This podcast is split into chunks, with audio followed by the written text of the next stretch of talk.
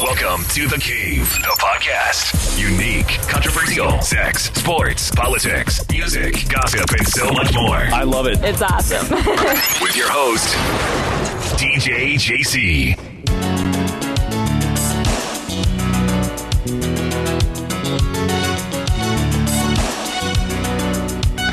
Como está de punto, empezamos. Estás peleando ya.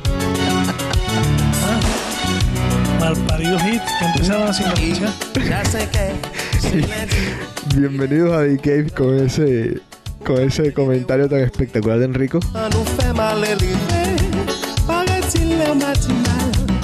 Está viendo al mismo tiempo el partido de los Hits contra los Celtics. Hoy es martes 30 de octubre. Mañana es el... Oh, espérate un momentico, vamos a eso. Pero mañana es Día de las Brujas. Tanta bruja que hay por ahí. Es su día, felicidades. ¿Sí o no, Enrico? totalmente. Chérie, tu me donnes ta passion et je trouve ça fabuleux. Je ne suis pas branché sentiment, je suis plutôt super amant. Aujourd'hui, tu vas oublier tous les tocards qui n'ont pas assuré. Il n'y a pas que la fête dans la vie. Pero un día como hoy, hace 52 años, nació el que para mí, sin ningún tipo de duda, ha sido el mejor jugador que ha dado la historia del fútbol. La mayoría de los que seguramente están escuchando habrán hecho así los hombros como que, ¿de qué habla este tipo? Maradona es el mejor del fútbol, de todos los tiempos. Usted, que seguramente mueve la cabeza y dice que no, ni siquiera vio jugar a Pelé. Los brasileros ni siquiera dicen que Pelé es el mejor. Hablan de un tal Zico, de otros muchos. Pelé. Y Enrico me estaba preguntando ahorita, eh, ¿quién vota por el mejor jugador de, por el balón de oro? ¿Quién vota? ¿La gente? Sí, la gente vota. Tienen, creo que también un panel de, de periodistas que también hacen pues las votaciones y son los que deciden quién es el mejor jugador del mundo. Pero yo te digo una cosa, Enrico, es el folclore. ¿cómo, mane- cómo manejan ellos el porcentaje de la votación? No, ¿Le no, dan más credibilidad a al- al- a la prensa? Yo espero que sí. Porque si no te imaginas, por ejemplo, eh, hace un año, eh, la Ciudad de México, por ejemplo, tiene cuántos? 10, 12 millones creo que tiene. Bueno, listo. ¿Te imaginas a todos votando, a todos los mexicanos votando por el Javier Cuauhtémoc. Hernández? O por Cuauhtémoc, por, el petardo de Cuauhtémoc, se lo ganara todos los años. Entonces no, o sea, no creo, no creo que, que sea así. Yo creo que, que tiene que tener alguna, no sé, como algún balance en los porcentajes. Dios te oiga. No, pero está bien. En todo caso, mira, una cosa, una cosa cierta. Nosotros que tenemos nuestras opiniones bastante, pues, puestas, bastante en un lugar y, quizás en el lugar que a muchos de ustedes no les gusta. Yo te digo, eh, no hay duda alguna, señores, que Messi hoy por hoy es el mejor del mundo y no es el mejor de la historia por la sencilla razón de que número uno Maradona jugó en equipos no chicos, porque el Napoli no se puede decir un equipo chico, pero un equipo que no tenía estrellas. Y en ese momento era un equipo, no joda, o sea, no era, quizás protagonista sí, pero era un equipito más, un equipo de mitad de tabla para abajo. Más, yo creo que más de mitad, más para abajo. Bueno, exactamente. Entonces, eso le da mucho crédito porque lo que hizo Maradona en el Nápoles fue espectacular. Y, Ma- y- y Messi no ha tenido la oportunidad de jugar en un equipo chico simplemente porque le tocó jugar en, en el Barcelona. Qué jodida suerte, pues. Ahora, eh, una vez, si, si llega a pasar y Messi gana una Copa del Mundo, sea en Brasil, sea después, Messi es un peladito todavía. Yo creo que ya ahí sí todo el mundo tiene que levantar las manos y decir, bueno, listo, este es el mejor de todos los tiempos, este es el mejor de la historia, no hay ningún tipo de discusión. Eh, no hemos llegado a ese momento. Y, y hay gente que dice, bueno, eh, no se va a discutir, o sea, no se, no se puede discutir si Messi ha sido o no el mejor de la historia basado en, en un mundial de fútbol. Yo creo que sí. Yo creo que sí porque, porque lo que hizo Diego, por ejemplo, en el 90, a mí me parece eh, más grande, más importante lo que hizo Diego en el 90 que lo que hizo en el 86. A pesar de que en el 86 ganó la Copa del Mundo, pero es que en el 90 jugó con un pie, jugó jodidísimo, con lesiones de todo tipo Y en el Mundial hizo cuatro jugadas y fueron cuatro goles. Sencillo. Eliminó a Italia. Enrico lo sufrió como nadie. En su patio, en su terreno. Eliminó a Brasil. Podemos decir después que tuvieron una suerte, y es verdad, tuvieron la suerte que no tuvo absolutamente nadie. 20 p- pelotas en el palo, lo que ustedes quieran. Pero lo que hicieron, lo que, hizo- lo que hizo el equipo argentino en el 90, ap- todo el mundo va a decir, el fútbol de Argentina en el 90 fue una, una, una vulgaridad. Estoy totalmente de acuerdo. Fue malísimo el fútbol de, de Argentina en el, en el 1990. Porque quién ha dicho que tienes que jugar bien para, para o sea, dime. No, y aparte de eso, eh, la gente nunca va atrás. O sea, lo que pasa es que los libros de historia te presentan los resultados y chao. Nadie te explica por qué. O sea, ellos se lesionaron, tenían un, era un hospital ese equipo. Un hospital, era un hospital. Maradona jugaba infiltrado. ¿Te acuerdas que jugaba infiltrado? Jugaba siempre con el tobillo infiltrado. Y tenía una uña de cobre. Era- siempre he dicho que los mundiales es hacer los resultados, más nada. Lo que pasa es que en, en un mundial de fútbol tú juegas un mal partido, te devuelves y, y- y ahí está lo... El, el- Depende, José, 1982. ¿Qué pasó en el 82? Italia clasificó de mojón. Sí, Porque Italia clasificó de mojón. sí es verdad, sí. Y le ganó a Brasil, al mejor Brasil del mundo. Claro. Pero por eso te digo. Le ganó a Argentina. Bueno, Brasil no jugó mal. Brasil no jugó mal ese partido contra Italia. Fue un partidazo, ¿te acuerdas? Ah, no, sí, pero estoy diciendo, o sea, no necesariamente los mundiales tienes que jugar bien para ser campeón. Mira, ¿Eh? mira España. Total. Te pones a analizar España en el 2006, no, 2000. No, eh, ahorita. ¿Cuándo fue que ganó? ¿El 2010 no fue? No, algo así. No, 2000... no, ya ¿Cuándo estamos tan viejos que no nos podemos acordar. El Sudáfrica. 2008. Bueno, 2008. el 2008. Ajá. O sea, Argen- o 2008. sea, te pones a ver, España tuvo sus días, pero no jugó bien. Yo creo que fue 2010. Mira, España, la gente, todo el mundo se montó en el camión de España a hablar de, de las bellezas del fútbol español. Nadie se acuerda de que España estuvo a un penalti de que metiera Paraguay para que fueran eliminados. Sencillo. Lo que pasa es que la gente todavía se come este, este caramelito de que la suerte no existe.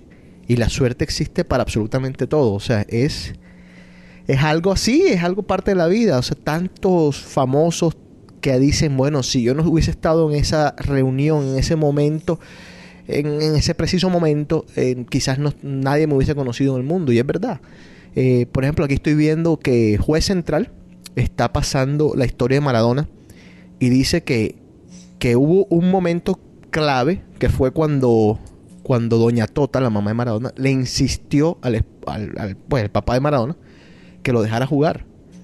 Y, y en ese momento crucial, eh, un, un- uno de los, de los que trabajaba para Argentino Junior decidió, pues, vamos a dar una oportunidad a este pelado. Y qué tal que no se lo hubiesen dado nunca. ¿Sí me entiendes? O sea, es una vaina. La suerte existe, le guste o no le guste.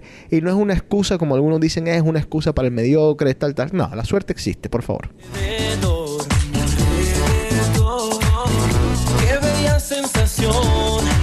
Encontrar el amor. Pero yo sigo aquí buscándote. No logro entender qué será de mí. Otro grande en la historia, estaba viendo unos, unos videos para que los chicos, los más jóvenes que nos están escuchando, se pongan a buscar, era Mike Tyson. No, por favor, estaba viendo unos videos de Tyson eh, en estas peleas que pasan en ESPN Classic. Qué bravo que es. Qué bravo. Lo- los que se enfrentaban a Tyson entraban con una cara. No, ya perdí. Este man me va a matar. Y las entrevistas, yo quiero que ustedes busquen las entrevistas de Tyson antes de las peleas. Le preguntaban al, al otro, al contrincante de Tyson, perdón, le preguntaban, bueno, ¿y usted qué piensa de Tyson? Y decía el tipo, no, eh, tiene un gran futuro, tiene una buena pegada, tiene una cosa tal. Y, hablaban con mucho respeto de Tyson, le preguntaban, le preguntaban a Tyson, ¿y tú qué opinas de fulano? Lo voy a matar. Tú sabes que él tiene esta voz tan chistosa. Es crack Tyson, ¿eh? Te conocí por fin, mi amor. Nunca te vayas, por favor. ¿Qué será de mí cuando te vea? echar tu corazón. ¿Qué será de ti cuando me veas? Sentirás la misma sensación. Quiero que seas tú la que camina entre mis sueños cada vez. Quiero que seas tú la dueña de mis besos y mi ser. Quiero que seas tú la que camina entre mis sueños cada vez.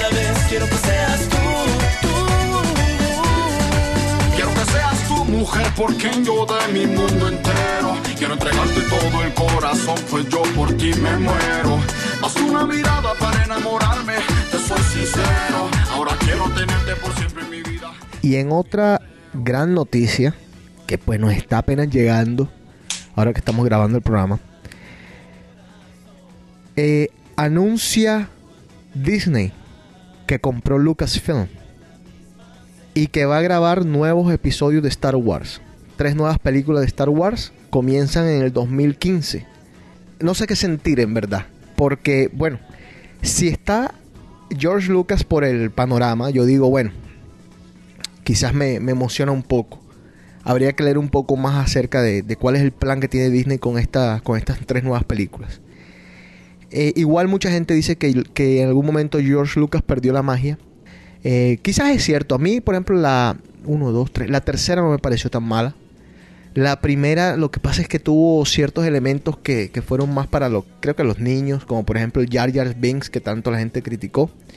La segunda ya fue, pero la historia como tal, la historia en general es una historia fantástica.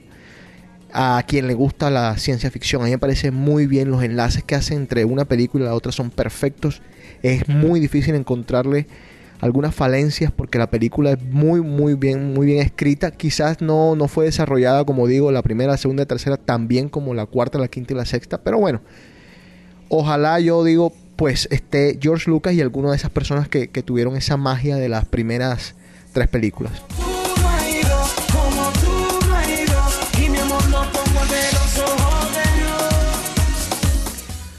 Cuentan que Maradona cuando no entrenaba se la pasaba con un balón en el pie y llegaba a hacer mil toques al día sin dejarla caer. Cuando estoy a tu lado, mi amor, me siento como un loco. amor. ¿Tú viste jugar a Maradona en vivo, Enrico? Señor, ¿Dónde lo viste?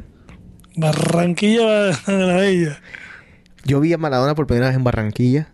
Eh, bueno, Junior, Junior Argentina. Junior Argentina. Les cuento a los que no saben que nosotros, Colombia era el organizador del Mundial de 1986. El presidente Virgilio Barco, fue Barco, o Belisario Betancourt, uno de los dos, tomó la decisión, ahora no se puede decir si descabellada o no, fue un- una decisión que tenía que ver con, con el momento que estaba viviendo el país, y si ellos decidieron, quizás pues fue por algo, tomaron la decisión casi que a última hora, porque ya estaban los estadios construidos, el metropolitano ya estaba construido, y ellos decidieron, no, no podemos hacer el mundial en Colombia. No sé si fue por seguridad, la verdad no estoy muy al tanto de los motivos, esa parte, de, esa pieza de la historia de Colombia, no la sé muy bien, voy a, voy a ver si investigo un poquito para ver de qué se trata esto. Pero decidieron no hacer el mundial en Colombia, simplemente no se podía hacer el mundial en Colombia. Y le dieron el mundial, la FIFA y Colombia le dio el mundial a México, mundial de 1986. Esa es la razón por la que ese mundial se desarrolló en México, pero originalmente iba a ser en Colombia. Eh, a raíz de eso, los equipos, Dinamarca, eh, Argentina, Uruguay y muchos otros que estaban, iban a comenzar gira y iban a comenzar a practicar, pues ya tenían obviamente partidos establecidos en Colombia.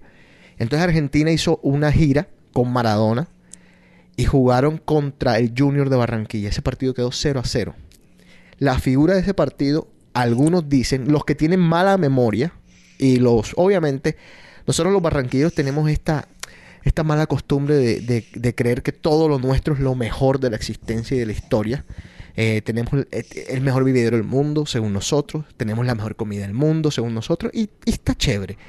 Pero dijeron que ese partido, la figura había dicho, o sea, dijeron así a priori, la figura fue Col. ¿Cómo se- ¿Te, te acuerdas de Col? Sí, el que marcó a Maradona. Mario Alberto. Mario Alberto Col, sí, porque es- el papá es Marcos Col. Eh, yo lo conozco a Mario Alberto, ya, y dijeron que él había sido la figura y todo y tal, tal. Entonces después mostraron las estadísticas. Maradona partió al arco cuarenta y pico de veces. La figura de ese partido fue Goyen, el arquero del Junior, sacó absolutamente todo. Al siguiente día, todos los diarios argentinos y todo el mundo decía, bueno, Goyen cero, Maradona cero. Fue un partido... Ese fue el titular de. Eh, ese fue el titular después, exacto, creo que de, de, de uno de los- Heraldo. del Heraldo, sí. Fue impresionante lo que sacó, lo que sacó Goyen esa noche. Después de eso, Goyen fue traspasado al Millonarios. Y su carrera, o sea, yo creo que todas las tapadas que tenía Goyen reservadas en su repertorio las hizo contra Maradona en ese partido. Y esa fue también mi primera vez que vi a Maradona jugar. Una cosa del otro mundo. Después lo vi, tuve la gran fortuna de verlo aquí en Boston. Me tocó el Mundial del 94. La, la sede de Argentina era Boston, Bentley College. Y muy poca gente sabía cuándo llegaba a Argentina. Y yo, por algunas cosas de la vida, alguien que iba al club me dijo: Argentina llega mañana, pilas. Se van a quedar en este hotel. Va a estar Maradona, va a estar todo el mundo. Obviamente llega la selección completa. Eh, y después de ese hotel se van a concentrar en Bentley College. Pero van a estar en ese hotel cinco días. Era un hotel que queda cerca de Bentley College. Me estaba acordando con, con Sirio, el amigo mío, hace poco de ese cuento. Entonces le dije a Sirio, Sirio, vámonos al hotel para ver si de pronto eh, pues vemos a algunos de los jugadores. Bueno, yo, en resumidas cuentas, tengo foto con absolutamente todos los jugadores de la selección argentina. ¿Te acuerdas, Enrico, que me llevé canilleras que me regalaron? Me llevé camisas, pantalones, me regalaron de todo. Estaban todos los jugadores de la selección argentina, incluyendo a Diego Armando, Canilla, eh, Goicoechea, el burrito Ortega. Eso fue, mejor dicho, yo era un peladito en Disney World. Fueron cinco segundos y cambiaron. ¿Tú nunca lo viste en Nápoles, Enrico? Claro, Uy, bueno, eso fue bueno, ¿no? pero era un baby yo. Eras un nenito. ¿Qué dijiste? Eras un nenito. Sí, un nenito. Para que sepan, Enrico. Que va, ya va, que barbaridad vas a decir. No, que. Enrico, que Enrico es italiano y vivió en Italia. Eso es lo que iba a decir. Este, esto te, te lo voy a mandar para que te lo veas. Los siete años de Diego allá en, en Nápoles. Uf. Sí, igual me lo mandas si quieres con el calendario, con el calendario, con el anuario que me vas a mandar, que lo estoy esperando a los dos. No pasa este fin de semana. Inevitablemente tenemos también que hablar de el huracancito. Yo estoy en Boston, Enrico está en la Florida, no sé si se sintió algo por allá, Enrico, cuéntame un poco. No, aquí no. Bueno, llovió. ¿Cuándo fue? El, el viernes llovió, el jueves llovió, pero ¿qué va? Aquí no hubo nada. Si te pones a ver lo que yo estoy viendo, o sea, yo digo algo. Bueno, Nueva York es una isla, pero es que esto está, o sea, asqueroso. Estaban mostrando ahora los túneles Sí. y los túneles están completamente, o sea, inundados. O sea, te estoy diciendo que esto es impresionante. Y si por un lado no escampa, están mostrando este Virginia y eso es nieve, nieve, nieve y no para. O sea, dicen que va de 3 a 5 pies. Aquí está lloviendo intensamente. Acaba de haber una tormenta eléctrica hace 10 minutos. Eh, hay muertos en Nueva York, 18. Creo No, te que estoy diciendo, hasta están momento- mostrando ahora mismo, por ejemplo, están mostrando la estación de del, del, del subway, la que queda en, en Ferry Street, que es donde, donde llega el, el ferry de, de, De New Jersey de Nueva Staten York. Island. Ajá, Está ajá. completamente inundada. Hoboken completamente inundado. Sí. Estamos hablando que, o sea, no es una inunda- inundaciones de, no estamos hablando de que los carros están tapados. Increíble. Increíble. Y yo te digo algo, si Jersey Shore se acabó, menos mal se acabó porque NTV decidió Sí, el season. cortar la serie porque lo que yo acabo de ver ya no existe. No, y- ellos filmaban. No, y también yo no he tenido, hoy no tuve tiempo en el día, estuve ocupadísimo, entonces no, no pude ir sobre las noticias, pero eh, me, me cuentan también que Atlantic City quizás fue la de las de los lugares Sí. más afectados, ¿no? Que los mismo casinos Anderson están Cooper está entrevistando al, al gobernador de, de New Jersey y Ajá. el tipo dice que nunca había visto una devastación como la que está viendo. O sea, dice que Jersey Shore desapareció. O sea, están mostrando y... Él, o sea, no podía aterrizar. El, el helicóptero en que se fue no pudo aterrizar porque no había dónde aterrizar. Ahora, yo digo, Enrico, eh, tú que viviste allá en Nueva York tantos años, eh, ¿había muchos huracanes o son ideas mías o estoy perdiendo el, no sé, la mente, la memoria? Yo, no- yo no me acuerdo de haber visto, No. por ejemplo, en Boston, digo, sí han habido tormentas que tienen que ver con... Pero Eh, con la nieve. Que es lo que- ayer entrevistaba a este, ¿cómo que se llama el el inglés de que trabaja para CNN? Pierce. Eh, Te lo- eh, Pierce. Todos los programas te lo voy a decir. Entrevistaba al que escribió el Perfect Storm. Sí, ajá. O sea, eso sucedió en verdad, pero en las afueras de Boston. O sea, Sí, eso fue por Maine, por allá. llegó a tocar tierra. Esta tocó. O sea, No, estamos y- hablando de que esta tocó y esta no tocó. Es lo que digo. Lo que decían que tocó con categoría 1, estamos hablando 80. Sí. O sea, la gente no quiere pensar, no quiere pensar que hubiese pasado que, que con una tormenta clase 2 que, que llegó a estarlo. Bueno, la pregunta entonces ahora es, tuvimos a Irene hace, no sé, hace un año, dos años, no sé. Ahora tuvimos a Sandy este año, entonces eh, enseguida saltaron todos los, los pro cambios climáticos que somos culpables de tal cosa, tal, los de las teorías de, los- de los cambios climáticos en la Tierra y tal, diciendo que esto es, un efecto de eso, lo cual yo no discuto porque como yo no soy, como mira, yo como yo no soy científico, yo no me pongo en ese en ese cuento de discutir si sí o si no, si hay pruebas o no hay pruebas de que es verdad. Yo no y como no me gusta repetir, tampoco voy a decir aquí si es o no es causa por la- los cambios climáticos que el hombre introdujo, como hacen muchos por ahí que se la pasan de ridículo. Pero sí llama la atención, sí llama la atención que en pocos años dos nos han tocado, dos huracancitos de estos, o dos tormentas de estas de huracanes. Y antes yo no me acuerdo de ninguna, aparte, insisto, de, la- de alguna u otra que, que- que pasó en el, en el 92. Sí, pero eran 94. tormentas, de, tormentas tropicales. Esto- Estamos hablando de que esto era un animal. Lo que pasa es que en el 94 yo me acuerdo mi carro, mi carro quedó debajo de la nieve. Pero No, era nieve, exacto. entonces quizás no era lluvia, quizás el impacto no se nota tanto porque como era nieve, qué sé yo. Y yo te digo una cosa, eh, hablé con hablé a la, con la con la muchacha donde yo vivía en, en Newark Ajá. y me dice, desde ayer no tienen luz. Sí. O sea, estamos hablando que ya llevan más de 24 horas sin luz. Increíble. No les han dicho cuándo van a poner la luz. Wow. Me dicen, Rico, te tengo que colgar porque tengo que racionar el teléfono. Claro. Yo digo, la cosa está fea. Sí, no, no, es- no es joda, no es joda. O sea, Nueva York está completamente, no hay transporte. Los túneles están completamente. Entonces, hoy entrevistaban a, al gobernador de Nueva York, a Cuomo, y él decía: el problema es que no sabemos cómo vamos a sacar el agua. El agua ha salido, pero el agua que está abajo en los túneles no sabemos cómo la vamos a sacar. Sí, unas motobombas les va a tocar poner. O Es sea, están teso. mostrando la New Jersey, están mostrando, y José, estamos hablando que los carros están. O sea, no es que está inundado a, nivel de llanta, no, no. O sea, Sí, tú los ves desde arriba y están en- por debajo de agua. Ahora, eh, muy curioso, y yo ayer, yo ayer hice una, mm, una corrección. Curioso, al mismo tiempo digo un poco raro, al mismo tiempo digo irresponsable. La forma como muchos medios comenzaron a transmitir las noticias. Eh, yo entiendo y, pues me parece ex- excelente que la gente recurra a Twitter para informarse. Y, y bueno, si soy yo y digo algo, la gente en verdad pues me puede creer o no me puede creer porque pues yo soy yo. O sea, yo no soy una, yo no soy CNN. Sí me llama mucho la atención que una cadena como Noticias Caracol de Colombia eh, salte ante una noticia inmediatamente que, es totalmente errónea. Me llama la atención que la emisora Atlántico de Colombia también.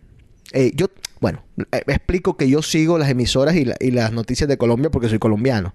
No quiero ni imaginarme lo que habrán dicho en otros países, pero vamos a hablar puntualmente de esas dos, de Noticias Caracol y de Emisora Atlántico. Noticias Caracol dice que se inundó el Wall Street. No, no, es, no, era, era verdad. Y yo les hice una corrección. Mira, esto es falso lo que ustedes están diciendo. No estamos hablando de Pacotín Pacotán, estamos hablando de Caracol, que quizás es el canal, uno de los canales más grandes junto a RCN de Colombia. No están para estas pendejadas. No están para estar metiéndole miedo a la gente ni estar diciendo bobadas sin primero confirmar. Emisor Atlántico pone una foto de uno de los tiburones supuestos que apareció en Nueva York. Por favor. en serio. O sea, por favor. No, no- o sea, no se puede creer. Es Photoshop. Todo el mundo lo sabe. Entonces, estos irresponsables quieren poner la noticia lo más rápido posible. Nadie calcula lo que pueden crear. Uno nunca sabe quién está detrás de la computadora y, y cómo reacciona esa persona. Hay que tener mucho cuidado con esa información. Y Lo otro, alguien enseguida saltó porque es que, ay Dios mío, les encanta. A decir que por qué los canales y las emisoras y los periódicos del mundo le daban tanta importancia a algo que pasaba en Estados Unidos cuando a los americanos les importa un culo el resto de los países. Yo les recuerdo, amigos míos, ustedes eh, jóvenes, viejos, que sus pasiones y sus resentimientos tienen que dejarlo al lado en momentos sobre todo como esto. Aparte de todo, que se están equivocando. Cuando hay una tragedia, sea en el país que sea, amigo o enemigo de los Estados Unidos, Primer país. el primer país que salta es este hijo de madre país. Señor. Y pueden decir y pueden hacer lo que quieran y pueden... de- sí, pero siempre lo hacen con un interés. No sean brutos. El único país que va a meter el culo por el país de usted cuando pase algo es este. Los españoles, ¿dónde están cuando hay una, una, una, una catástrofe mundial? ¿Dónde están los italianos? ¿Dónde están los colombianos? No, es que ni siquiera podemos. Entonces, hay que nos joda. O sea, no seamos brutos tampoco. Debemos estar hablando con esa, con esa nostalgia socialista y comunista que tienen muchos. Sobre todo en momentos como este.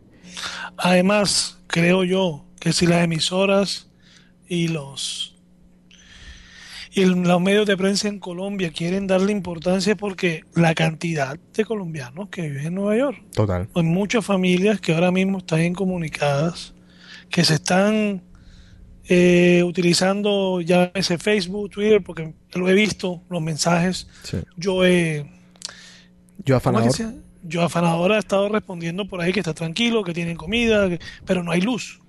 Sí. Y, y, o sea, hay preocupaciones. Mi mamá en medio de su, de su, de su ubicación llamó para si me había pasado algo. Sí, claro. Y le digo, "Mami, estoy muy lejos. Pero, o sea, eh, yo creo que también parte del proceso de informar en Colombia es porque la cantidad de colombianos que hay aquí. O sea, es, es la obligación Claro. también. y aplica para, para el resto de los países. O sea, yo me imagino que muchos mexicanos estaban preocupados por toda la, la- cantidad de gente que hay, la cantidad de mexicanos que hay en, Nueva York. Muchos dominicanos, que hay una comunidad grandísima, estuvieron bastante preocupados. Entonces, Estados Unidos les guste o no les guste, les pique o no les pique, es un país importante y vuelvo, e insisto, y, aparte de sus odios casi que infundados, hay que ser conscientes y considerados en este momento y dejar todo eso atrás.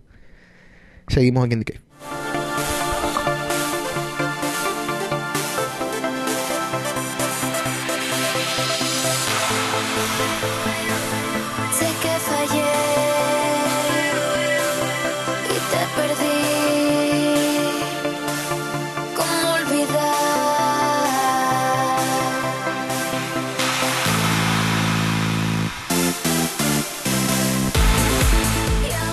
Bueno, ¿Sabes qué me da risa? ¿qué?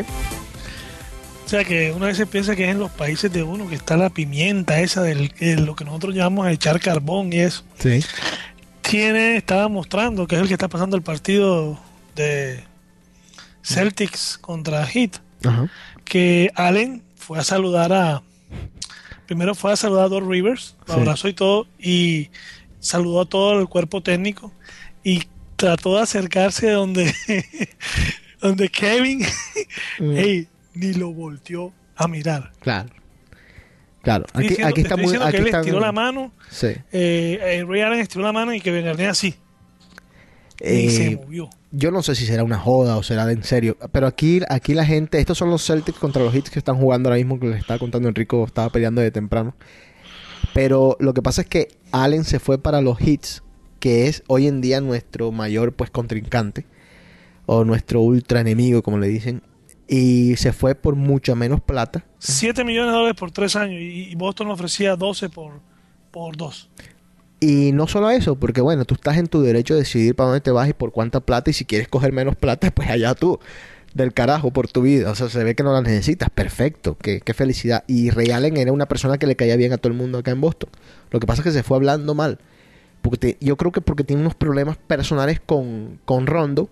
Sí. Pero bueno, eh, estos manes deciden no, no hablarle. Eh, 2010, el censo del 2010 dio en Ciudad de México, en el DF, en el Distrito Federal, una población de casi 9 millones de personas. 8, 8 millones 851 mil 80. Lo La que. Sí, lo que quiere decir que tú te imaginas a 8 millones de personas votando por Cuauhtémoc Blanco como el mejor jugador del mundo, gana. No, yo ahorita voy a revisar Facebook porque yo sé que me metí en un problema con ese comentario que hice. bueno, seguimos aquí.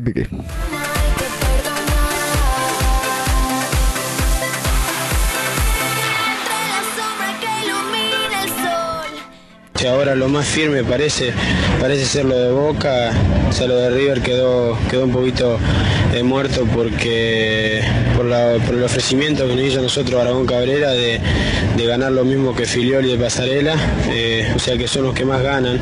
Y yo le dije que yo no tenía problema el contrato que pueden hacer Filioli y Pasarela, Dios quiera que, que ellos puedan ganar eh, de 5 millones de dólares por, por contrato, yo no, yo no tendría problema si, si a mí me dan lo que yo, lo que yo les pido, ¿no? Y Claro, si se lo aumentan a Fidel Pasarelli ganan como vos, estaría perfecto. Claro, no, yo no tengo ningún problema. Lo que pasa es que dijo que no porque se le iba a hacer muy, muy, muy embromado todo, con- o sea, para pagarle a todo, ¿no? Entonces eh, quedó, quedó un poquito muerto. Eh, las tratativas las hace Jorge, no, yo no me meto para nada. Pero lo vivís un poco indirectamente, me imagino, porque mentalmente uno está- tiene que dispersarse. así. Sí, por supuesto, en un sótano no vivo, vivo en una casa normal como cualquiera y me entero de todo lo que pasa en mi país y por eso o sea, estoy un poco confundido y, y como te decía, le dije a Jorge que quería que termine lo más antes posible esto porque ya sinceramente no soporto más.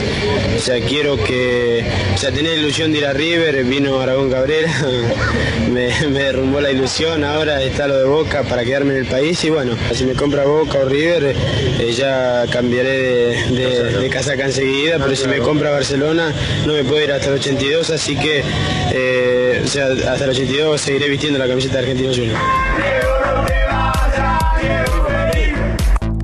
¿Qué te parece? ¿Te lo esperabas? Ni madre. Maradona estuvo a punto de ir a River. Es increíble. Hubiese sido un bombazo.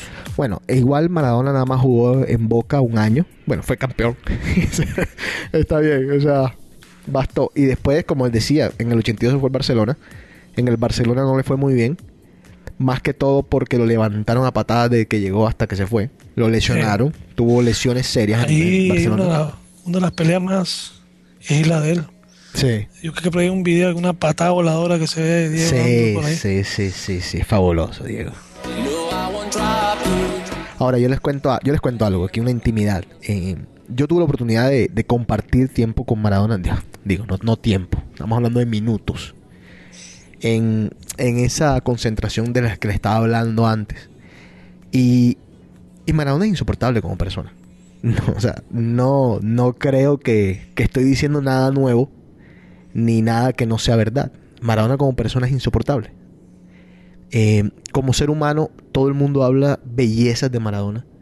Dicen que es una persona muy entregada a su familia, eh, muy entregada pues a su país, muy entregada a sus allegados, pero, pero como persona siempre fue una, siempre fue bastante seco.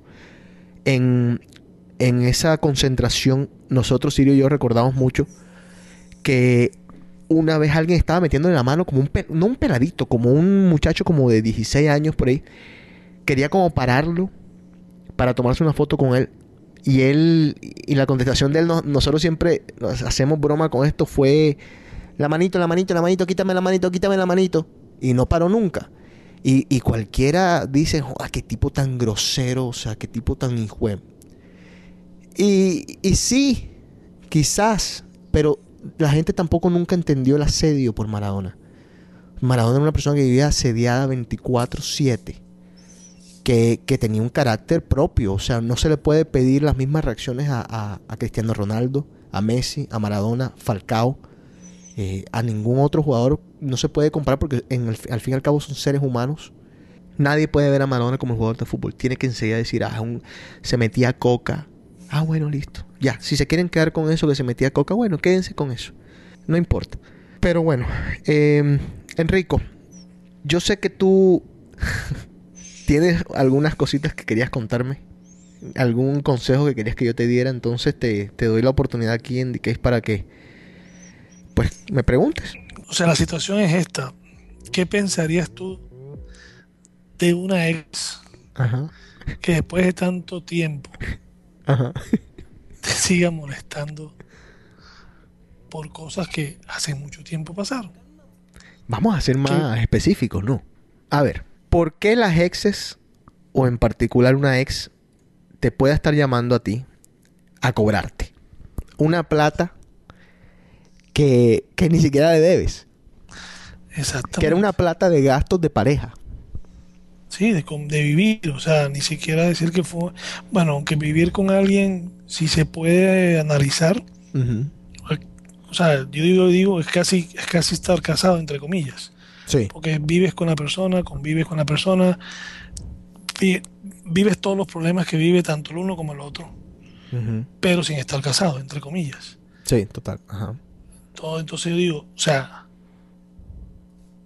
a veces- son cosas que a veces yo, yo no termino de entender, porque si dijera, fuera amor, eh, es una excusa, pero yo creo que la peor excusa que tú puedes encontrar para acercarte a tu ex es dinero.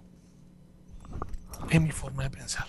Nosotros, ¿no te acuerdas el programa pasado? Estábamos hablando acá de, de justamente de la plata, de la plata en las relaciones.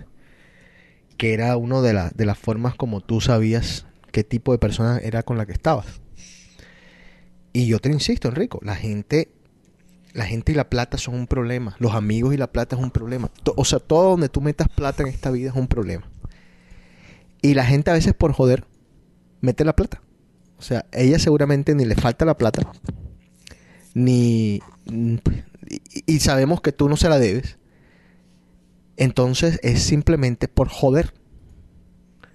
La gente le da mucha envidia el que las otras personas estén tranquilas y felices.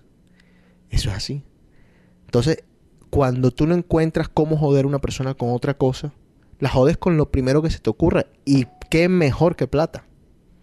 O sea, es es una excusa perfec- perfecta molestar a alguien por cuestiones Es que de a veces dinero. yo creo que uno dentro de la nobleza que uno tiene, por no decirle estupidez, Ujú.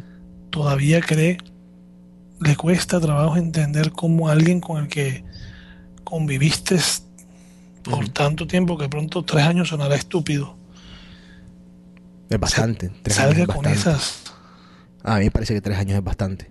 bueno, por eso, pero o sea, salga con esas artimañas, porque yo digo, o sea, yo lo tomo así en el sentido de que digo, yo no voy a decir, aclaro, y lo hago público, no voy a decirte que ese dinero no existe y que es algo inventado. Ujú. Sí existe, sí existió.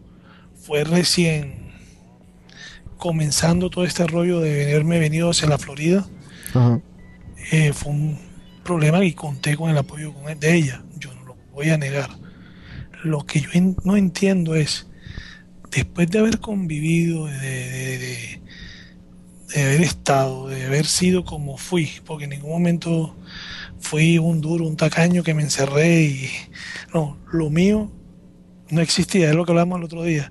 Si yo me quería comprar algo, tenía que esconderlo para poderlo comprar. No tenía esa libertad de decir, me quiero comprar esto. ¿Por qué? Porque la prioridad pasó a ser, de pasó de ser, de, de ser yo a ser ella. Ujú. Yo digo, yo siempre fui una persona espléndida en ese aspecto con ella. No entiendo cómo. Bueno, vamos a ponerlo en, palabras que la gente entienda. Vamos a ver, llegaste a la relación y necesitaste 300 dólares. Vamos a poner una cifra cualquiera. Bien, eso fue el primer día de la relación. Necesitabas 300 dólares, ella te los prestó los 300 dólares. El argumento tuyo es, en los próximos tres años, mm, yo la invitaba a ella a comer o comprábamos cosas en común. Me terminé gastando en la relación no 300 dólares, 30 mil dólares, por decir cualquier cifra. Entonces es inexplicable a veces cómo por 300 miserables dólares una persona vaya técnicamente a joder. Ahora, eh, No, Eh, o sea, pero ahora espérate un momentico. Un juez en una corte te va a decir, eso no tiene nada que ver. Te tiene que pagar los 300 dólares. Es un, un juez. Lo que pasa es que, como tú dices, tú te cuesta creer que lleguen a, o sea, que, que tengan que llegar a ese punto de comenzar a verlo desde, o sea, desde la parte nada más técnica. No, porque después de esto, yo digo, o sea, después de esto, a uno le queda eh, el, el, el- el- la- ese- esa cosita de que, o sea, uno, uno le va a tocar meterse en una relación y andar con los, con los, ¿cómo se llama? Con los prenups. Con los comprobantes de pago para tenerlos ahí, eh, para que el día que le salgan con cuentos raros, decir, oye, ¿y esto qué? Bueno, y Enrico, ¿y tú por qué crees que existe el prenup? Bueno, yo sé, viejo, pero es Mucha que gente- tú estás mucha- casado allí, venga, pero No, mira, mucha gente dice, no, al contrario. La gente ya está acostumbrada como que a los prenup, pero un- una persona que no está tan acostumbrada dice, pero ven acá, ¿tú qué estás esperando que nos divorciemos? O sea, y nadie, y es poca la gente, son pocas las personas que van a decir, oye, o sea, bueno, sí estoy de acuerdo. O sea, no. O sea, eso va a ser un- siempre un problema. Pero, pero ahí, Sí, por ejemplo, tu caso es un caso que, que demuestra el por qué existen. Justamente para eso. Cuentas claras, en este sentido, no mantienen amistades, pero mantienen tranquilidad. O sea, tú no quieres que vayan por ti. Igual los prenups eh, tienen tantas explicaciones. La gente dice, bueno, pero esto no entra, esto no entra, bueno, lo que tú quieras. Pero tú lo que, justamente lo que, no- lo que quieres es eso, que quede claro al final de la relación, si es que llega a pasar, eh, las pertenencias y lo que cada quien tiene, tiene o tenga, pues. Lo tuyo es tuyo, lo mío es mío, básicamente decirlo así. Pasa que en este caso, o sea, yo, o sea, yo te entiendo completamente y entiendo tú por qué estás disgustado. Lo que pasa es que tú tienes un problema en las relaciones. Y el problema que también tienen muchos. Y ustedes idealizan mucho a las personas. Digo, tú idealizas mucho a las personas. Y las personas, desafortunadamente, cuando tú no tenías esos, esos, esos baches, cuando tú tenías problemas con tus novias, o con tu novia, esta en particular, y tú llamabas a uno de nosotros, o me llamabas a mí, yo te la cantaba. Y te decía, Enrico, esa muchacha no es para ti. Y no es para ti por esto y esto y esto. No porque yo me...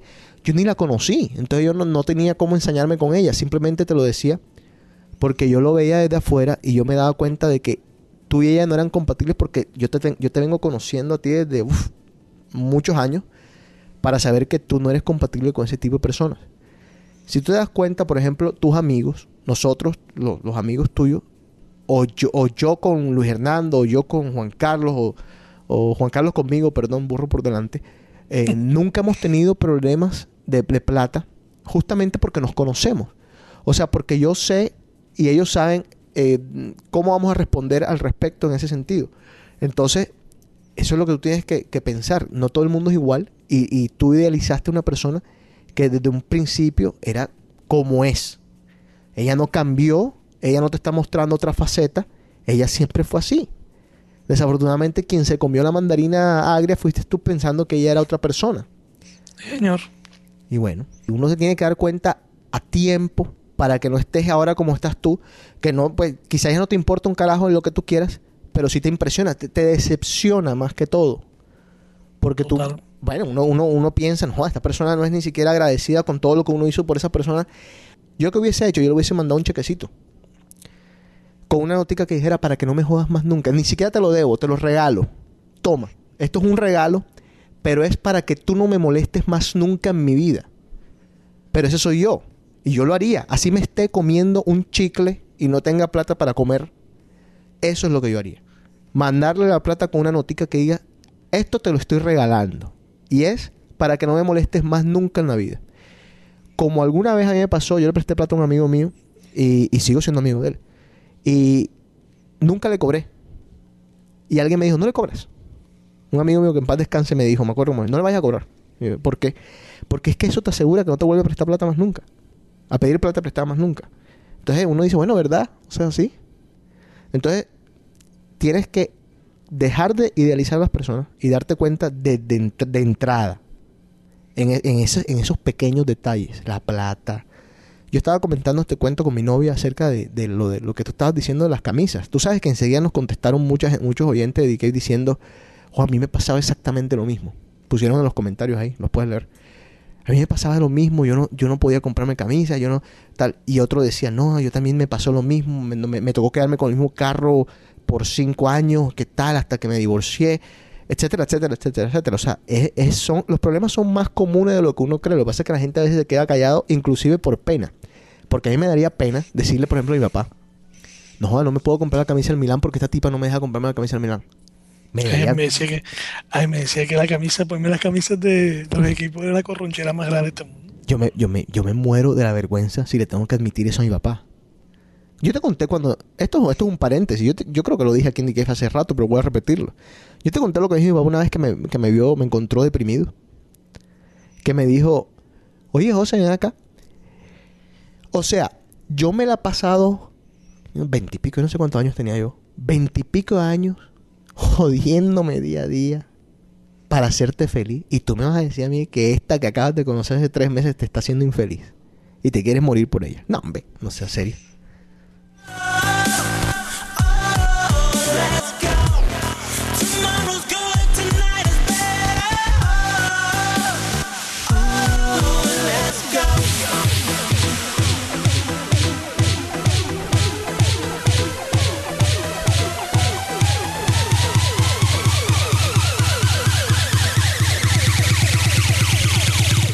En Nápoles dicen que que la ciudad tiene tres cosas bellas. ¿Cuáles son, el Enrico? Vesubio, el Golfo y Maradona. El Vesubio es una- El volcán. un volcán. El Golfo, ¿qué Golfo? El Golfo, Ajá. porque dicen que esa, esa parte es bonita y... Ah, Maradona. geográficamente hablando. Yo tenía esa- ese afiche. Ah, ok. Aquí lo estoy viendo.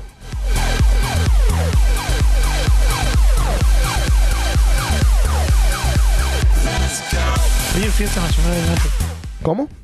Hoy es fiesta nacional en Nápoles. Me imagino. ¿Cómo lo quieren a Diego en Nápoles, ah?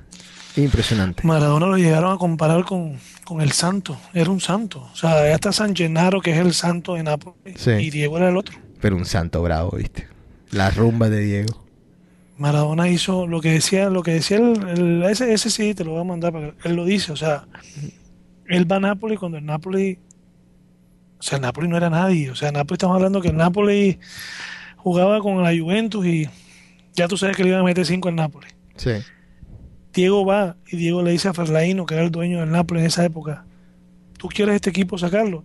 Yo mandó a pedir a Careca, Carecas. sí. a, a Alemão, él armó su, su rosquita. Sí. Brasileros, por cierto.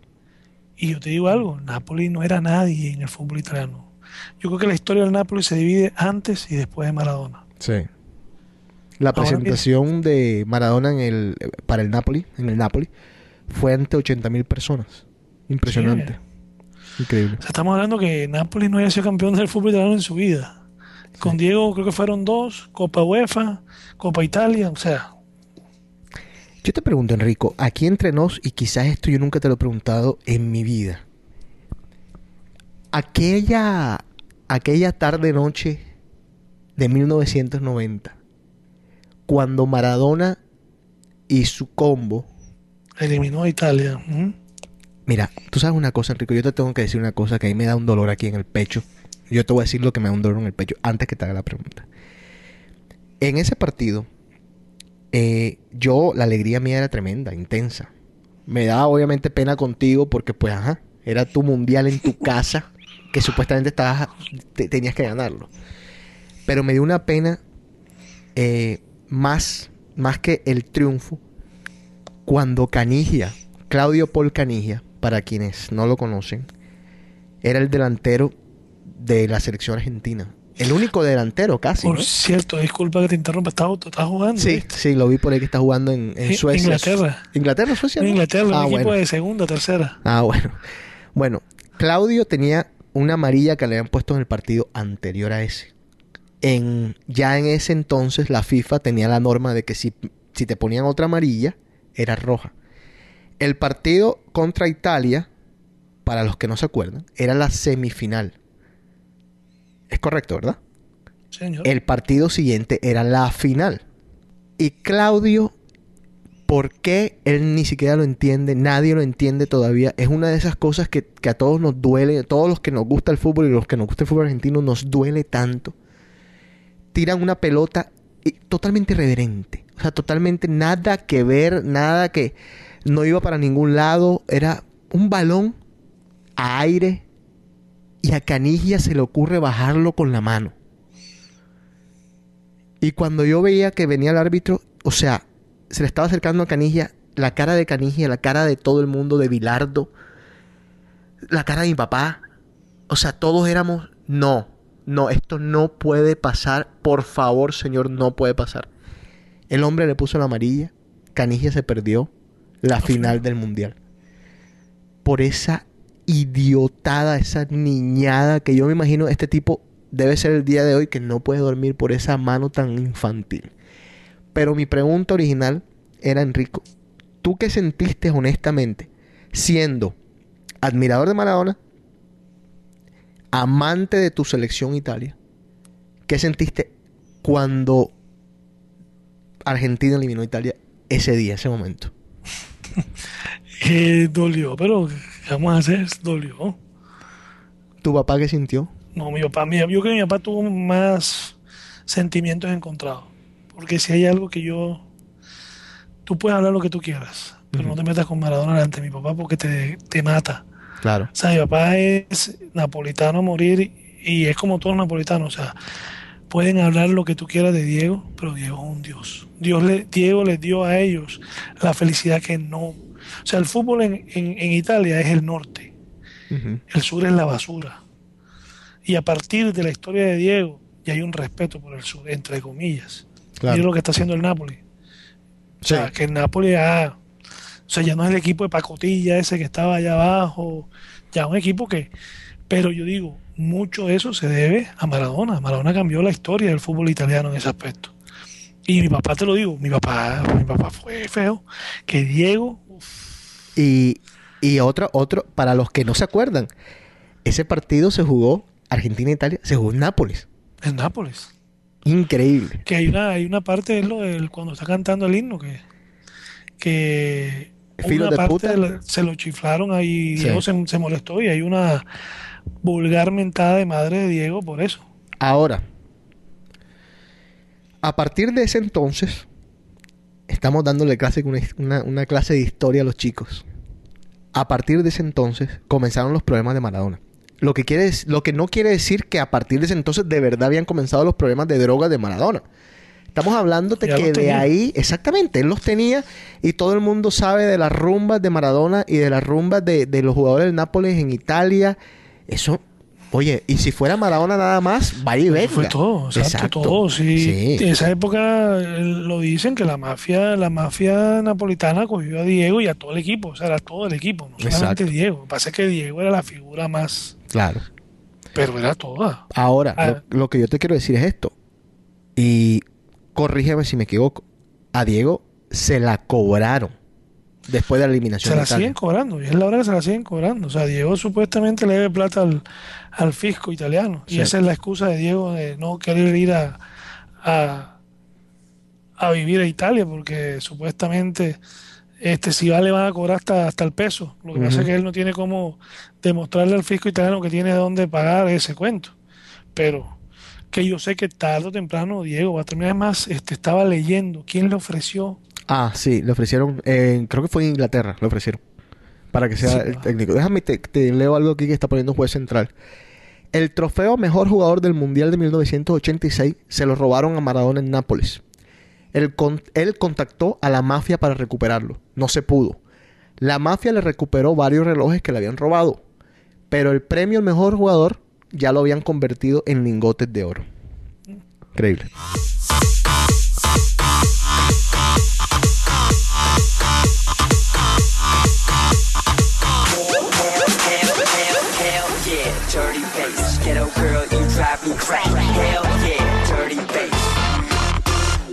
No, matter where we be at VIP or in the C-Line. All we need to start it is the speakers in my G-Chat. I spy a couple hotties hollering where the party we at. We're moving like Pilates. Nosotros alguna vez hemos hablado, Enrico, te pregunto, porque no, no recuerdo bien, de lo que no se debe decir ni se le debe ocurrir a nadie mientras tiene sexo. No. Pero sería bueno. Ahora que llueve en la sala y se apagan las velas de un cielo que Por encimita, dicen, por ejemplo, cuando usted está teniendo sexo con su novio, con su esposo, no se les ocurre decir cosas como, por ejemplo, ¿ya pagaste el gas? silencio feroz. Ahora O, por ejemplo, ¿cómo has engordado? Ahora Nada, la- le ¿Qué vas a pego una, una cachetada seca. Grosera. piezas rotas del motor. Ahora que encuentro mi puerto, ahora me encuentro tu duda feroz. Ahora te enseño. Antes del sexo, no se hagan los rogados. A todos les pueden dar ganas. Y para esas ganas, o para que se le encienda esa llama, pueden inclusive recurrir a una peliculita porno. Ya que tocaste el tema, ese es otro tema ¿Qué tema que encontré en la, En Men's Health. la de este mes. Ajá. ¿Qué, qué tanto le gusta a la mujer? A veces piensan que no, pero a la mujer le gusta más El porno. el porno que al hombre. Ah, sí. Pero lo que siempre dicen las mujeres, o no sé si es la verdad o están engañándonos, es que les gusta más el porno soft. A nosotros nos gusta más la porquería. Buscando las obras, maullas. Tampoco se puede tirarse uno en la cama y esperar que el otro haga absolutamente todo. El sexo es de dos. Y no es verdad aquello que dicen que la mujer simplemente tiene una vagina y ya. No, hay que moverse. Tanto la mujer como el hombre. Ahora te enseño de dónde vengo y las heridas que me dejó el amor. Ahora no quiero. Esto quiero que lo escuchen las mujeres muy bien porque pasa y a veces pasa desapercibido. Cuando ustedes están teniendo sexo, no comiencen con bobadas de detalles de "Es qué sudada estoy, qué ve, me tengo que recoger el pelo, búscame dónde está una, una cosita, un ganchito para recogerme el pelo. Porque es que esos momentos en los que uno está excitado y, y le cortas ese momento de inspiración, eso puede ser muy perjudicial. No me compares. No planeen, no planeen. No todo en la vida tiene que ser planeado, señoritas, damas, caballeros. Las cosas son mejores cuando pues simplemente pasan.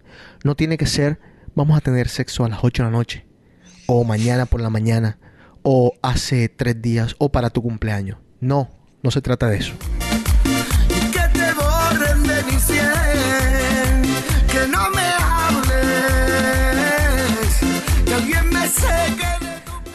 Enrico, ¿a ti te gusta con la luz prendida o con la luz apagada? Como sea. Si estás gordito, no te importa. No tengo, no, no, no- sabes que nunca he tenido preferencia, nomás que sea. No, nunca he tenido preferencia. Lo que pasa es que yo en ese aspecto pienso que la mujer es más cohibida. Ah, bueno. ¿Y te han pedido que apagues la luz? Sí. ¿Y porque era gordita? ¿Era como? No sé. No, pues- No, no eran. No, no, no, no, no, no, no eran, no eran. Con las que me pidieron que apagaran la luz no eran. Ah, bueno. pues, ay, No eran, en serio. no te creo. Lo que pasa es que estoy intentando cuadrar la frase, pues. No, hay que, hay que saber hablar. Sí, hay que saber muy bien. Porque después te matan. No. Ahí está Rafa Angulo. ¿Ves cómo se pone Rafa Angulo? Calladito, pero después. Calladito, No, hay pero. Sí, sí, sí, es teso, es bravo. La gente es brava, ¿viste? Durante el sexo no salgan con complejos, no digan me siento fea o me siento gordo. Si él está queriendo tener sexo contigo es por algo. Lo atraes en alguna, en alguna forma u otra. Así que no te preocupes. Esa barriga de uno a veces no. Pues no importa, es chévere. El bendito mal llamado barriga. Sí.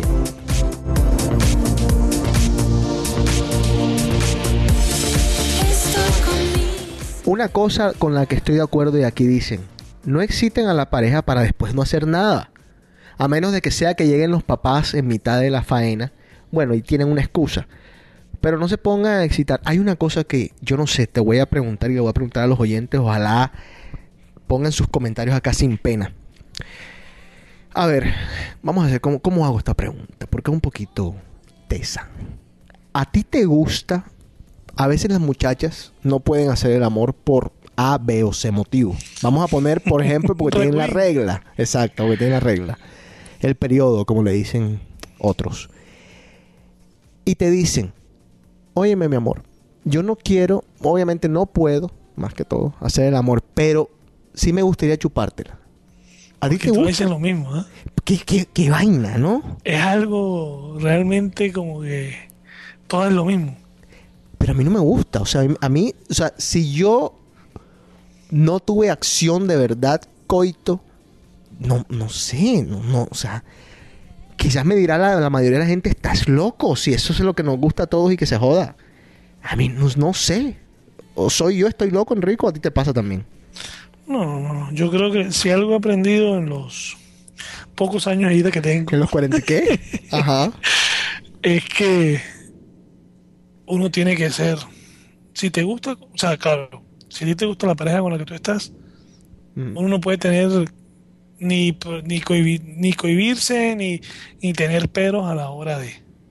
Pero si te dice, nada más quiero, quiero.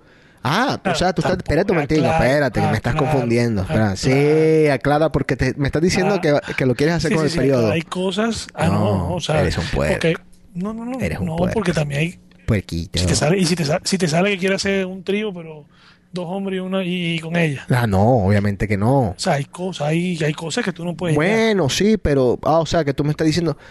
No, no, pero eh, sí, sí te entiendo. Tú eres un porquito, un vampirito, no importa, está bien. Yo respeto tus, tus gustos. Pero yo lo que digo es. No, pues sí. Quien te oye a ti dice que, que, que he vampiriado mucho. No, sí le he vampiriado. no voy a decir que no. La sangre no es mala. de- no, mal- no, qué belleza. No, lo que digo es que sí, El pero. que diga que no ha sido Drácula, no se lo voy a creer. Bueno, oye, Rico, pero lo que yo te estoy diciendo es que ella venga y te diga, nada más te la quiero chupar y Yo más sé- nada. Que venga y diga que. Que nada más te diga, yo te la quiero chupar hoy, pero no, no, no quiero más nada, nada más chupártela y ya. Bueno, ha pasado, pero no, no, no, no me satisface eso. Ah, bueno, eso es lo que estaba. A ver, y no, no, y sa- y ¿sabes qué es lo peor? ajá. Te, te, te, te quieren dañar la cabeza. Bueno, me pasó. Te quieren dañar- dañar la cabeza con que. Y te puedes venir en mi boca. Como Ay, bueno. Ah, bueno. Ah, bueno. para que, para, para que como que te cambian algo por algo. Claro, Que te dice, bueno, sí. sí. Puerquita. Es una puerquita. Qué rico. Bueno. A ver. Y después del sexo, ¿qué no se debe hacer? ¿Qué no se debe decir? Dejar al otro en mitad de camino. Eso quiere decir, si ella no se vino, bueno, está fallando, compañero. Y si usted no se vino, también está fallando. Ojo con esto. Pedir demasiados abrazos o palabras.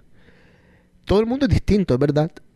Pero no se sienta usted mal, señorita o caballero, si ella no le dice en mitad de faena, te amo. Quizás no es el momento. Quizás no le gusta hablar de eso cuando está teniendo sexo. Y tampoco si no te está dando abrazos es porque no te está usando. Simplemente su forma de, de reaccionar a la hora de, de estar en las faenas.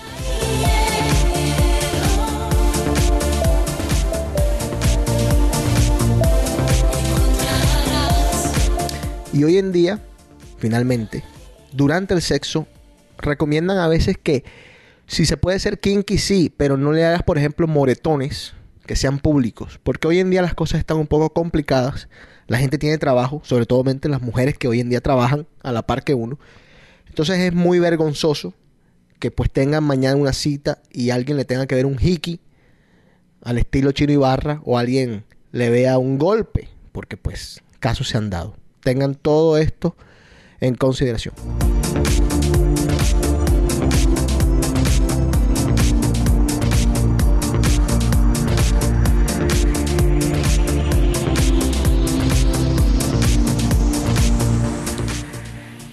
Se accidentó Diomedes Díaz, está fuera de peligro, gracias al Señor. Por una vaca. no, en serio. Se cruzó una vaca. No, marica. Cosas de Qué risa.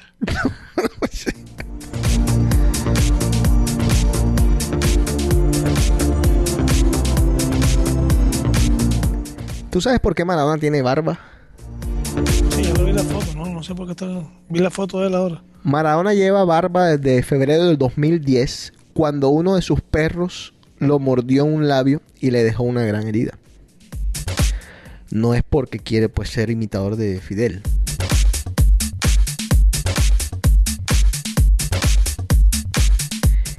Y finalmente, Enrico, esto es una noticia triste.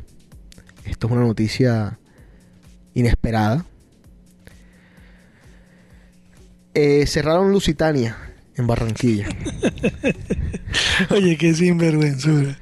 Lusitania era... Y te lo digo, ha sido primera página de Heraldo. Por favor. Pero por supuesto, Enrico. Para quienes no saben, Lusitania era el burdel de Barranquilla. Yo tuve la oportunidad de visitar Lusitania hace poco. Para la despedida de Luis Hernando Velázquez. Eh, ojalá la esposa no vaya a escuchar el programa. pero, pero bueno, no, la pasamos chévere. Hacen su show de bailes y su vaina. Bacano. Pero era un burdel casi que de mala muerte. Nada, nada que ver con los de aquí. Eh, también tiene cuartos a los lados. ¿Tú sabes que tú, tú- tú alguna vez fuiste a Lusitania así? ¿Perrero? No, no, yo No, cuando la sí. época vieja, la época Claro, que sí, sí. esto ahora era diferente. No, sí, no. Y, y no te digo, habían. Pasa que habían. O sea, quizás era un día off, que le dicen, un martes, qué sé yo. Y las, las chiquitas no estaban tan buenas, así, pero. No, se pasó rico, se tomó chévere y tal, pero no, no, no, no. no. Un, un burdel que, bueno, ni te cuento. El Lucho, Sí. ya salió de circulación ese, esa placa.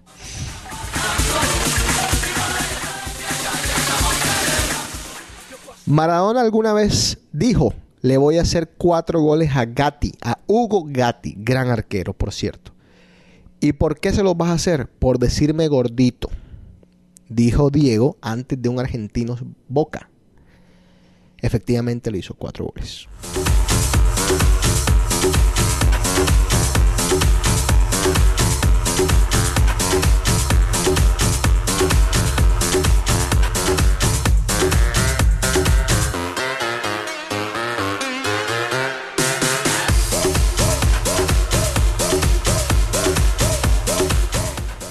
Enrico, ¿tu Twitter cuál es? Para que la gente te mande spam.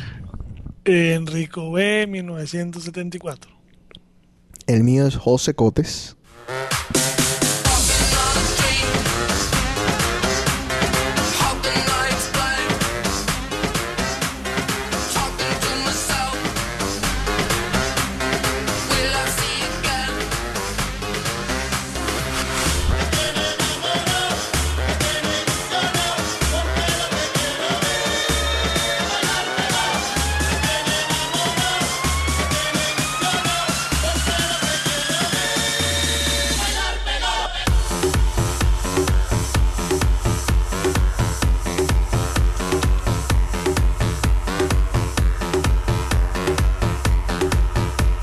Son terribles las imágenes de Sandy, ¿eh? Terribles.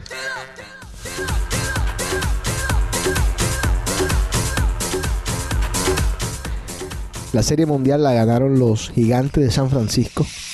Su segunda en tres años. Exactamente. En el 2010 la ganaron con un hit, si, no, si mal no recuerdo, de Edgar Rentería. Este año la ganaron con Scútaro. Gran jugador, se lo merece mucho. Felicidades a todos los fanáticos de los gigantes. El lunes de la semana pasada no hicimos The Cave porque Enrico estaba deprimido por los Yankees.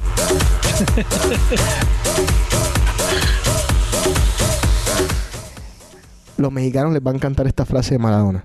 A veces me agarran bajones, pero pongo el chavo y se me pasa todo.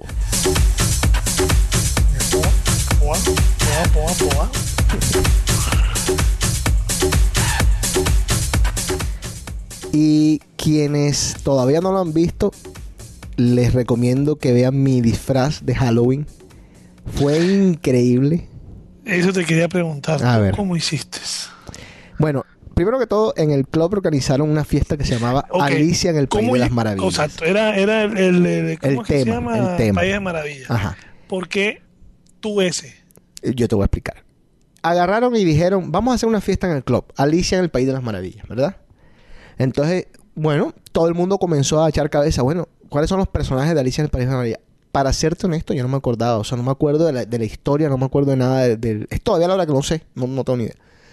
Entonces, todo el mundo comenzó, bueno, yo voy a ser el Mad Harton, yo no sé qué miércoles. eh, la otra, yo voy a ser el, el rey de corazones, la reina de corazones. Mira, lo que me estaban hablando era en chino. Yo no entendía nada de lo que estaban diciendo. Bueno, eh, voy a hacer tal cosa, voy a hacer tal cosa. Llego yo al, al trabajo mío y estoy ahí Y comienzan a decirme, eh, óyeme, ¿y, y- y de, qué te, de qué te vas a disfrazar? ¿Qué tal? ¿Qué tal? Fulano y tal. Y yo le no, en el club pusieron este tema y que Alicia en el País de las Maravillas, pero yo la verdad no, no sé ni, ni cuáles son los personajes de la historia y nada. Y sale mi, uno de mis jefes y dice que yo tengo un, yo tengo un, disfrazito de conejo por ahí. y yo, ¿cómo así de, cómo de conejo? De conejo, así de conejo, de peluche, así de... No, en serio. ¿Y había un conejo en el País de las Maravillas? Sí, claro, un conejo. Te pones ahí en el conejo como sea. Ah, bueno, listo. Entonces llegué yo, todo el mundo preguntándome, ¿de qué te disfrazas? Y yo, nada, no, no, este año no me voy a disfrazar. Pues, y ya, cuando llegué al club, me llevé el disfraz en una maleta. Llego al club y me pongo el disfraz en el DJ booth, escondido. Entonces le digo primero unos pelados de eso, me- bueno, me, pongo el disfraz Enrico y me ponen el disfraz y todo listo. Oye, y me, y me acuerdo, después que mira, duré media hora poniéndome el disfraz, me acuerdo que tenía los USBs con la música en el pantalón. Joda, para afuera el disfraz de nuevo. Dif- disfraz que te digo, para ponérselo y quitárselo una vaina. Bueno, me lo quito, me lo voy, pongo y bajo. Y todo el mundo. ¿Quién, ¿Quién es es este hijo de madre conejo? Y yo de maldad me le acercaba a la gente. Y la gente se asustaba. La gente se asustaba y salía corriendo. Y yo me la, me la acercaba y tal. Y me puse entonces a bailar Gangnam Style. Con el... Y entonces ahí Débora me reconoció enseguida. Dije, ah, ese es Jay-Z. Y entonces, bueno, ya ahí, ah, no, sí, sí, Jay-Z, bueno, listo. Me comencé a tomar fotos con todo el mundo, no, del carajo, todo el mundo fascinado con el, con el disfraz de conejo. Me tomé unas fotos pretendiendo tocar, pero obviamente no pude tocar con el conejo. O sea, me tocó quitármelo apenas comencé a tocar, el calor insoportable.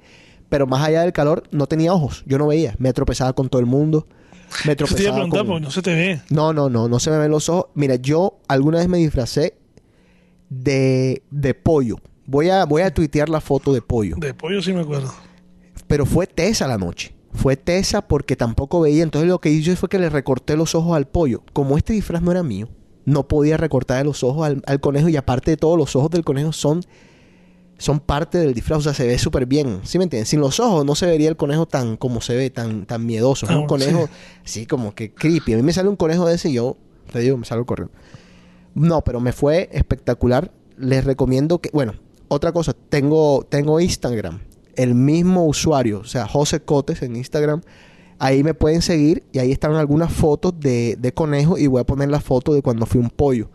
Para que vean que yo no me disfrazo mucho, pero cuando me disfrazo lo hago por, pues, con categoría.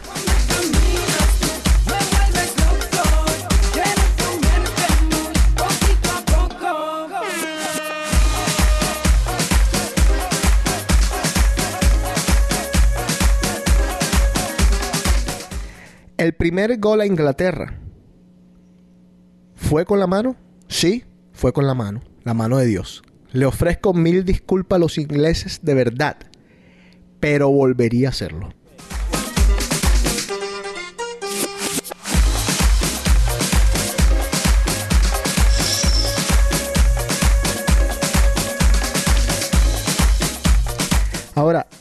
Los que odian a Maradona, tú, tú enseguida tú le, tú le llamas a ese partido, tú le dices, oye, ¿te acuerdas del partido de, de Inglaterra y, y Argentina? Y enseguida te dice, sí, claro, el de la mano. Y, y se les olvida el mejor gol de la historia de los mundiales, que fue el gol inmediatamente después. Una cosa de locos los que odian a Maradona. No saben lo que se están perdiendo. Están perdiendo los Celtics 93 a 36. Pierce tiene 23 puntos.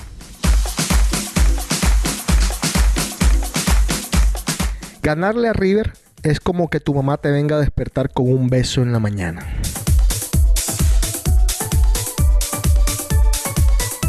Llegar al área y no poder patear al arco es como bailar con tu hermana.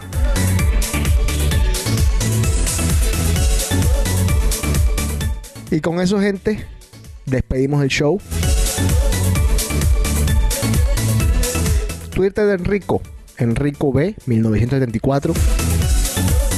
El mío es José Cotes. Instagram también, ya se los dije. José Cotes. Y chao.